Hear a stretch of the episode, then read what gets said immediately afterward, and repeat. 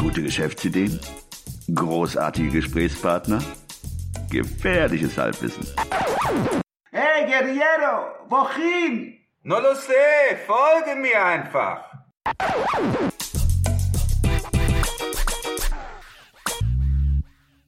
Hallo und willkommen zu einer neuen Episode des 9 to 5 Podcast, wieder aus dem Kittchen. Wo uns sollten wir sein? Bei dem heutigen Thema, welches wir besprechen werden. Es geht um das Thema Hausmannskost. Und was diese Idee beinhaltet, erklärt uns jetzt der Christian. Vielen Dank, Ruben. Die Idee ist ähm, auch aus dem Buch 33 Guerilla Geschäftsideen. Ich werde sie jetzt mal vorstellen, so wie, sich, wie sie auch im Buch steht. Ähm, als Titel habe ich Hausmannskost Lieferservice und Alter, Alternativtitel ist A Taste of Heimat. Du versorgst den kochmüden Städter mit einem kulinarischen Stück Heimat. Viele Menschen, die heute in deutschen Großstädten leben, sind in ländlichen Regionen in Schwaben, Bayern oder der Eifel aufgewachsen. Und viele pflegen eine verständliche Nostalgie, was ihre Kindheit angeht.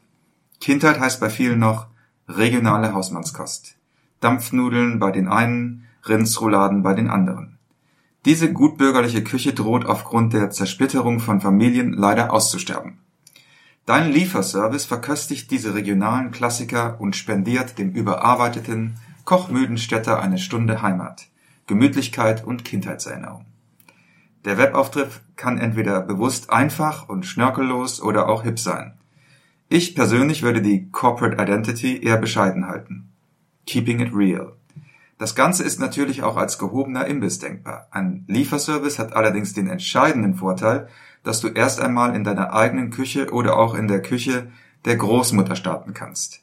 So bleiben die Investitionskosten niedrig und du kannst dir eine Proof of Concept holen, ohne dich über beide Ohren zu verschulden. Risiken und Nebenwirkungen. Dem Städter wird seine Heimat vielleicht peinlich sein. Daher ist die Verpackung und Kommunikation dieser Geschäftsidee sehr wichtig. Es darf auf keinen Fall spießig wirken. Ja, danke, Christian. Gerne.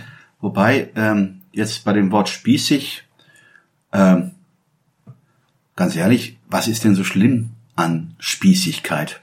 Ich persönlich finde nichts Schlimmes, ähm, gute alte Hausmannskost zu essen und äh, eine Rindsroulade zu zu gutieren. Mhm. Aber ein Punkt ist mir aufgefallen, den fand ich wirklich gut. Du sprachst davon äh, in der eigenen Küche oder in der Küche der Großmutter. Mhm. Jetzt denk doch mal ein bisschen weiter. Warum müsstest du, warum kann denn die Großmutter, die ist ja wirklich, die auch Erfahrung darin hat, warum kann es die Großmutter nicht kochen? Mhm. So, diesen Gedanken noch weiter zu denken, nicht nur Hausmannskost, sondern zu essen, wie man es gewohnt war bei der Großmutter. Mhm. So Also meinst du jetzt, dass die Großmutter für dich kocht, dass die, die Küche sozusagen in die große, die, die Küche der einer Pensionärin ist und du die es, das Essen dort abholst? Oder meinst du, dass es eine Gruppe von älteren Damen gibt oder älteren Herren, die Genau. das kochen? Ja, die das kochen. Weil es geht auch darum, die alte Küche zu erhalten, Mhm. zu konservieren. Nicht alles ist ja heute asiatisch oder indisch oder äh, griechisch, sondern es gibt ja auch hier in deutschen Landen eine Küche, die sich zeigen lassen kann. Und vor allen Dingen, wenn du ähm, auch den Pensionären, nennen wir sie einfach mal so, auch die Gelegenheit gibst, sich einzubringen. Hm, Das finde ich eine gute Idee. Also diese soziale Komponente auch dann, hey, Also ich habe sofort im Hinterkopf, ich meine, wir hätten so eine ähnliche Idee auch mal besprochen und ich glaube, es gibt das Problem in Deutschland, wie immer mit der Bürokratie, dass du, glaube ich, äh, dass es sehr strenge Auflagen dafür gibt, was du wo zubereiten darfst. Ne? mhm. Ich glaube, wenn du selber in deiner eigenen Küche was kochst, darfst du es, glaube ich, nicht verkaufen. Ist das richtig? Oder das Da bin ich Gesundheitsamt muss diese ja, Küche ja. erstmal abnehmen oder so? Es sowas, wenn du es natürlich gewerblich betreiben musst, muss das Lebensmittelamt oder das Gesundheitsamt, ich weiß nicht, welches Amt dafür zuständig ist, die Küche abnehmen. Mhm. Das werden die auf kurz oder lang machen. Mhm. Und ja, dann, da müssen noch gewisse Hygienevorschriften erfüllt sein. Aber was spricht denn dagegen, Leute einzuladen? Das darf man ja. Mhm. Und die, die kommen, beteiligen sich an den Kosten. Aha, so eine Art Guerilla, äh, Guerilla Pop-up-Restaurant. Ja, sowas in, in der Art. Das ist das, was mir jetzt. Idee, die du vorgeschrieben hast, ist auch gut. Finde ich gut, wenn du, wenn du so einen Lieferservice aufbauen kannst. Aber dafür musst du erstmal die Küche haben, die ganz im kleinen Bereich anfangen. Gut, ich, ich weiß von vielen Leuten, die einen Caterer, einen Catering-Service anbieten, die das bei sich zu Hause machen. Aber es muss, glaube ich, auch abgenommen sein. Mhm, ich glaube auch. Ja, du wirst Oder du musst es in der, in der, du kannst dich, glaube ich, auch in Küchen einmieten und es da machen. Richtig. Also du musst in irgendeiner ja. Form musst du da gewisse Auflagen erfüllen.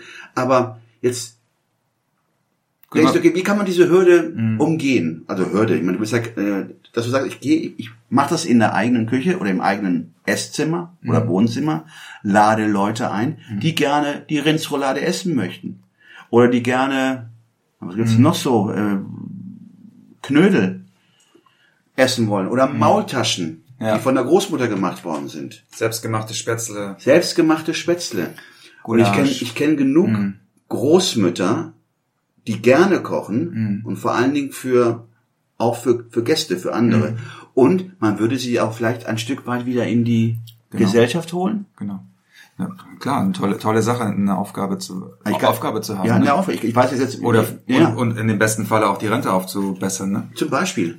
Aber eine Aufgabe zu Könnte haben. man das nicht so ein bisschen wie Airbnb dann machen? Dass, Ja. dass, dass du anstatt eine Wohnung zu buchen in der Stadt, dass du ein Abendessen buchst, dass du die Möglichkeit hast, dich auf einer Plattform zu präsentieren. Ja. Ich sag jetzt mal, das ist natürlich ein bisschen schwierig für, für manche äl ältere Menschen, die nicht so fit sind, was Technik angeht, aber da, das könnte man ja auch irgendwie vielleicht äh, meistern, dass es eine Plattform gibt, wo, wo die Tante äh, Käthe oder die Oma Käthe sich präsentiert und sagt, meine Spezialitäten sind Das- äh, Dampfnudeln Ja. und, äh, sag ich mal, schwäbische Küche. Ja.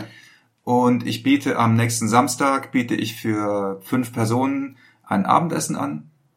Und der äh, User kann dann, kann dann äh, sich anmelden. Also wie, das ist durchaus denkbar. Mhm. Ne, das ist eine, eine, eine Sache, die ich ja schon im Köpfchen hatte. Ähm, aber jetzt können wir es auch gerne diskutieren. Mhm.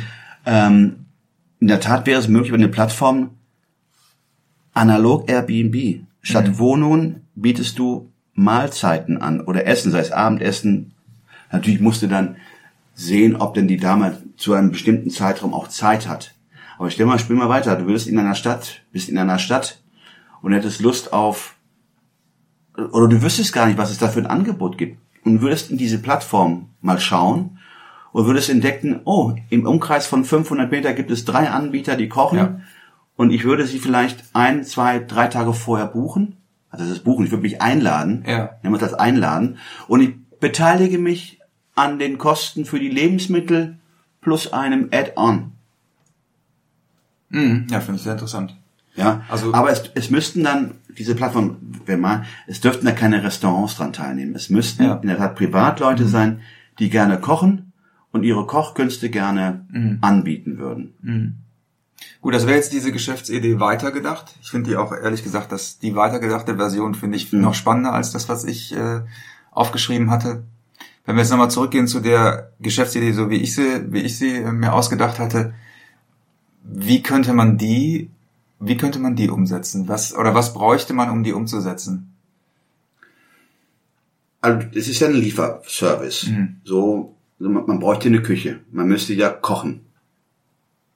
In erster Linie. Oder könnte man sich das auch wieder irgendwo her, könnte man so, so eine, wie so ein Mediator sein oder ein Agent sein, der Am Anfang denke ich mal nicht, das wäre oder gut oder nicht. Du, du, du, du machst das in der Tat so, dass du die Lieferanten vorher, also Lieferanten, und nenne ich sie einfach mal die Lieferköche oder Küchen aussuchst, die äh, für dich dann diese diese Gerichte zubereiten. Geht Aber das? Gibt, gibt's sowas? Kann man, könnte man, könnte man sagen, ich bräuchte, man wendet sich an ein Restaurant und sagt irgendwie, pff, habt ihr irgendwie an einem Tag vielleicht so einen Ruhetag, könnt, Ja. könntet ihr eure Küche, oder hättet ihr Interesse, eure Küche zu nutzen, um an dem Tag 50 äh, mal Dampfnudeln zuzubereiten? Ich denke schon, dass es sowas, man, es gibt ja genug Küchen, diese Küchen, in, in denen man sich trifft und äh, gemeinsam mit Freunden kocht unter Anleitung eines Stimmt, ja. Chefkochs.